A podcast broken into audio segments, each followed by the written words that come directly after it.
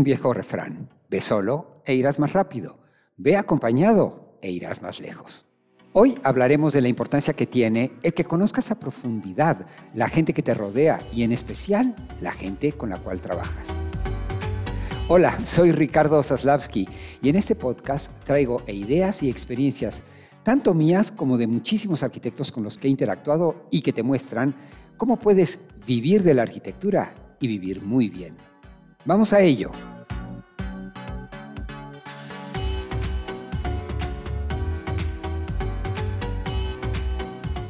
Si tú empiezas a trabajar con el, arquitecto, la arquitecta no trabaja solo, trabaja con gente, trabajamos con muchas personas alrededor nuestra, clientes, proveedores, empleados, socios, eh, amigos, eh, gente que, diseña con nosotros.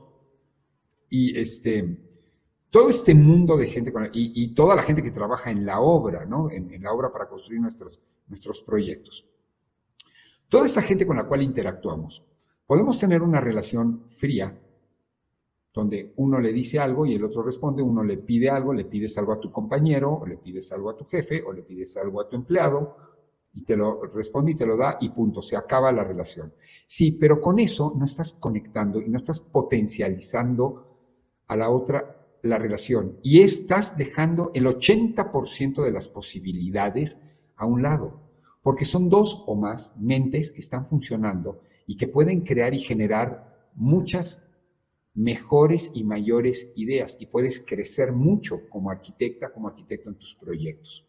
Entonces, es muy importante para una arquitecta, para un arquitecto, conocer a la gente con la cual está tratando. Sea quien sea, sea un arquitecto, conocer a la gente con la cual está tratando.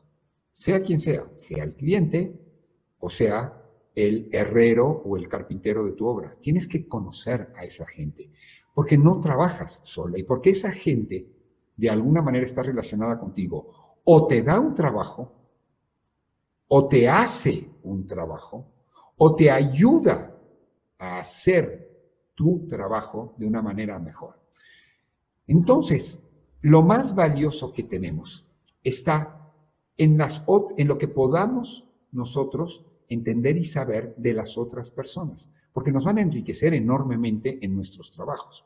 Y si no lo haces, te estás quedando con el 10, el 15, el 20% de las posibilidades y vas a ir mucho más lento. O sea, simplemente pido que me hagan, que me resuelvan este espacio de baño y pues el diseñador te va a resolver el espacio de baño, punto y sencillo. Pero no hay una conexión personal con él donde se pueda potencializar todas sus ideas, mucho más allá. Capaz que lo que necesitabas no era un baño, sino eran dos baños o eran un sauna en vez de ese baño o algo así, pero pues ya la otra persona ejecutó lo que tú le pediste, ¿no?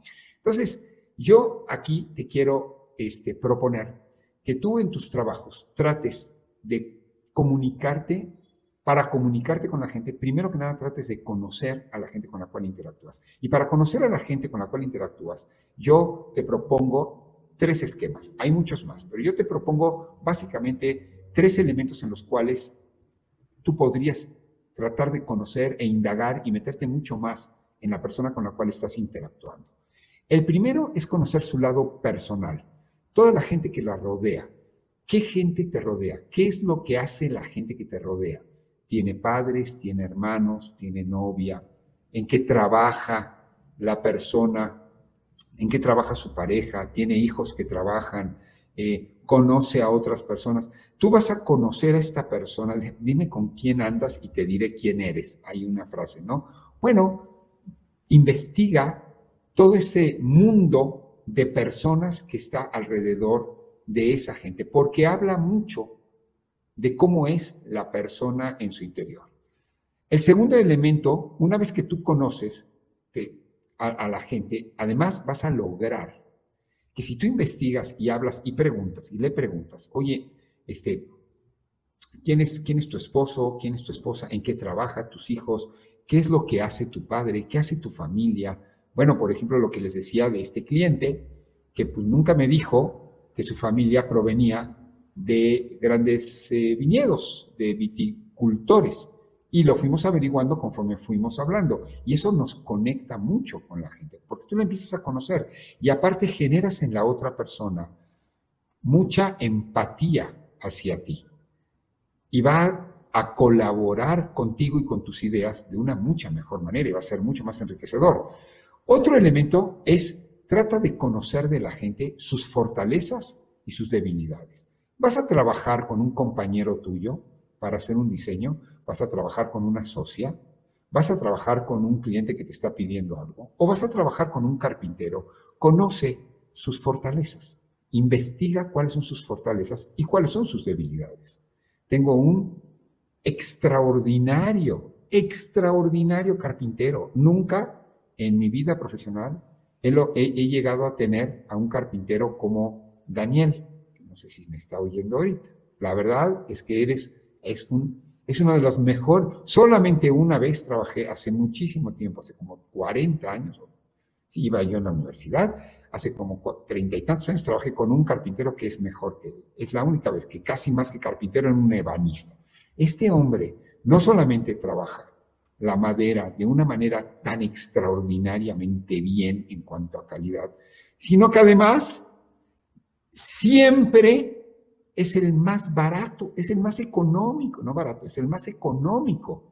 Siempre que tengo que hacer un grupo de muebles, este, carpintería, bibliotecas, etcétera, etcétera, por regla se cotizan tres veces, siempre Daniel es el más económico. Pero además es el más económico por mucho. No es que está ahí en la línea. No, mientras la gente, o sea, acabamos de hacer un mueble de que la, las cotizaciones andaban, todas las cotizaciones andaban entre 30 y 40 mil dólares del, del, mueble. Y no estaban mal, ¿eh? estaban más o menos normales. El de él era 18 mil dólares. ¿Cómo? O sea, ¿qué le vas a meter madera de segunda, de tercera? ¿Qué no vas? ¿Lo vas? No, no. Además, 18, lo que todos cotizaban 30, 32, 40, él cotizó 18 mil dólares. Y fue un extraordinario librero. o sea, conocer las fortalezas de tu gente te ayuda mucho para la toma de decisiones. Y también conozco las debilidades de Daniel. Jamás, jamás va a entregar a tiempo. Jamás. Nunca, nunca, nunca llega a la hora. Lo citas a las 5, a las 6, llega a las 8 de la noche. Lo citas en una obra a las 10 de la mañana, llega a las 2 de la tarde. Bueno, pues son sus debilidades. Entonces yo ya sé, yo ya conozco las fortalezas y las debilidades. Entonces cuando empiezo una obra, pues pido la carpintería que yo sé que normalmente se tiene que hacer en un mes, un mes y medio, dos meses, la pido con cinco meses de anticipación. Lo primero que se diseña es la carpintería, las, las puertas, eh, los muebles de cocina, etcétera, etcétera, porque sé que me los van a entregar en tres meses, cuatro meses. Entonces me protejo. Me dice, no, arquitecto, soy el nuevo Daniel. No, ahora sí le voy a entregar en un mes y medio, va a haber, jamás nunca entrega en la fecha que va a entregar. Siempre entrega, pero además ridículamente tarde. No es que te entrega uno o dos días después. No, este cuate, pues en vez de dos meses, te dicen dos meses, te entrega en tres meses y medio o en cuatro. ¿Qué haces? ¿Lo dejas a un lado?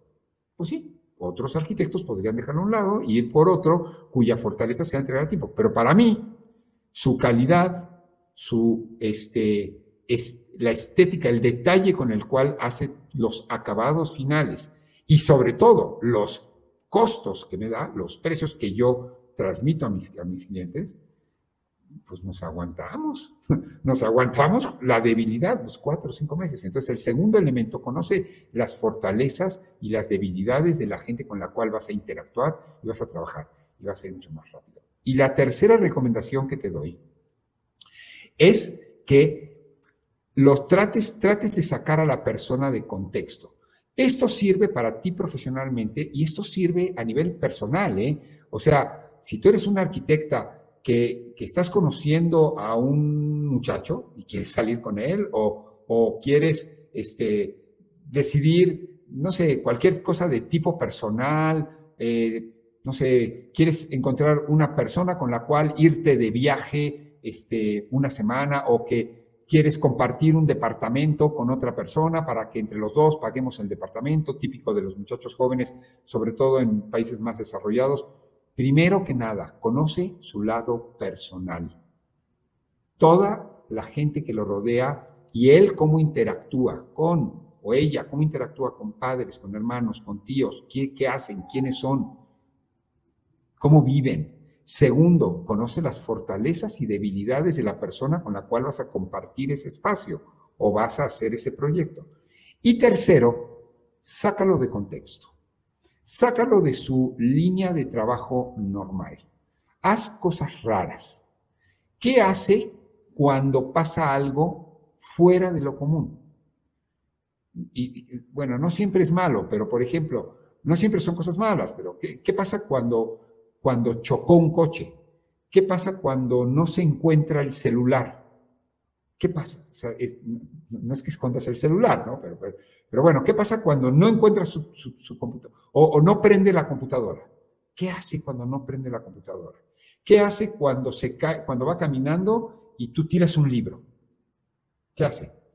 Va, lo recoge, te le ayuda, se te queda viendo, ve para otro lado, le vale madre, o sea, camina, no se da cuenta de las cosas. Todas esas acciones que pasan cuando tú tiras un libro con la otra persona, te dice mucho de la otra persona. No prende su computadora. Es muy diferente una persona que se pone a gritar, que berrea, que agarra la computadora, que la tira al piso, que dice, estoy hasta el gorro de esta porquería, nunca sirve, nunca prende, ay, la tira a la persona que dice, híjole, no prende, a ver, este, vamos a investigar qué es lo que pasa, este, qué pasa si aprieto acá, qué pasa si aprieto allá, cómo conecto, cómo reconecto, busca alternativas, trabaja de diferentes maneras, toca botones, es muy diferente a esa segunda persona. O la tercera persona, no prende, híjole, ¿sabes qué? No voy a perder tiempo. La cierro, la, la dejo en un lugar, voy y compro otra. ¿Cuánto cuesta? A ver, me voy a comprar otra, me cueste lo que me cueste, compro otra. Práctico, va y soluciona. Son tres personalidades diferentes ante un mismo hecho. La cuarta, no prende mi computadora. Oye, fulanita, fulanito, este, ayúdame, ¿no? Ayúdame, a ver, tú arréglalo, porque no sé cómo. Tú, tú, tú, tú haces las cosas. Cuatro personalidades diferentes ante un mismo evento de que no prendió la computadora. O sea, saca de contexto a esa persona con algo fuera de lo normal, este, cancélale una cita de última hora, eh, no prenden las luces del despacho, no sé, llegó alguna persona inesperada, este, su café llegó frío, oye, te, invito a un café de ten y le das un café, este, que le pusiste sal y lo toma. ¿Y ¿Cómo reacciona? ¿Cómo enfrenta esa situación fuera de la cuadratura del círculo que se ha formado, porque todos somos, los seres humanos, buscamos elementos fáciles de manejar y de detectar. Bueno, ¿qué pasa cuando lo sacas? Esas reacciones te van a decir muchísimo de con qué persona vas a compartir esa inversión. ¿Buscas inversionistas? Estás buscando a dos o a tres inversionistas para que metan su dinero porque tienes un terreno y quieres construir y necesitas de tres inversionistas que metan 800 mil dólares cada uno para crear un edificio y para venderlo en obra negra, primero conoce la gente que rodea a ese inversionista, porque no te lleves una sorpresa. Y no de repente sea un lavador de dinero de droga o sea este, el hijo de un este, general o un político absolutamente temperamental que el día de mañana vienen y te tiran la obra. O se quiere quedar con toda la obra o no te da tu porcentaje y como es una persona tremendamente poderosa políticamente o económicamente, pues ya te tronó. Investiga toda la gente que está alrededor de esos inversiones, de cada uno de tus inversionistas. Luego, revisa las fortalezas y las debilidades de cada uno de tus inversionistas, porque capaz que encuentras gente que es muy talentosa y que te puede dar lo que se llama en México nortes, perfiles muy buenos de hacia dónde conducir una obra o tiene debilidades enormes en cuanto a entender las finanzas de una construcción. Entonces nunca le vas a poder explicar cómo funciona la inversión y el regreso de, eh, de la inversión, el regreso de las utilidades. Pues es una debilidad. Entonces tú decides si te quedas o no te quedas con esa persona que tiene esa debilidad. Y de alguna manera, muy delicadamente, si son inversionistas, muy delicadamente, sácalo de contexto. Sácalo de contexto. Dale una idea diferente. Él piensa que vas a hacer un edificio de una manera y trae otra cosa. Y trae otra cosa. En vez de hacer un edificio de oficinas de 12 pisos, trae el proyecto de un museo que se haga bajo tierra. Así, a ver qué te dice, a ver cómo reacciona. No es que lo vas a hacer, a ver cómo reacciona. Esas reacciones te van a decir mucho. Un inversionista que le traes, en vez de un, proyecto de edificio que te está pidiendo, le traes un museo bajo tierra y que te dice, oiga arquitecto, está usted medio loco, pero está interesante sus proyectos, ¿eh? O sea, está, a ver, a ver, ¿qué, ¿qué es esto de un museo bajo tierra? Te habla de un tipo con, o, una, o un grupo de inversionistas con una capacidad de apertura de ideas de mente impresionante. Y, o te toca el inversionista que dice, sabía que usted, arquitecta, estaba loca, por eso no quería invertir con usted. Largo de aquí, no la quiero volver a ver nunca. Un tipo temperamental, pocas decisiones, o sea, grandes decisiones en poco tiempo. No sé si te convenga tratar con una persona así. Te da un criterio. Conoce a la gente con la cual vas a interactuar a nivel negocios, a nivel personal, y créeme que vas a crecer mucho como persona y va a crecer mucho tus proyectos arquitectónicos y tus proyectos de vida. Dime qué opinas. Dime qué opinas. Dímelo por aquí qué opinas y contestaré todos los comentarios.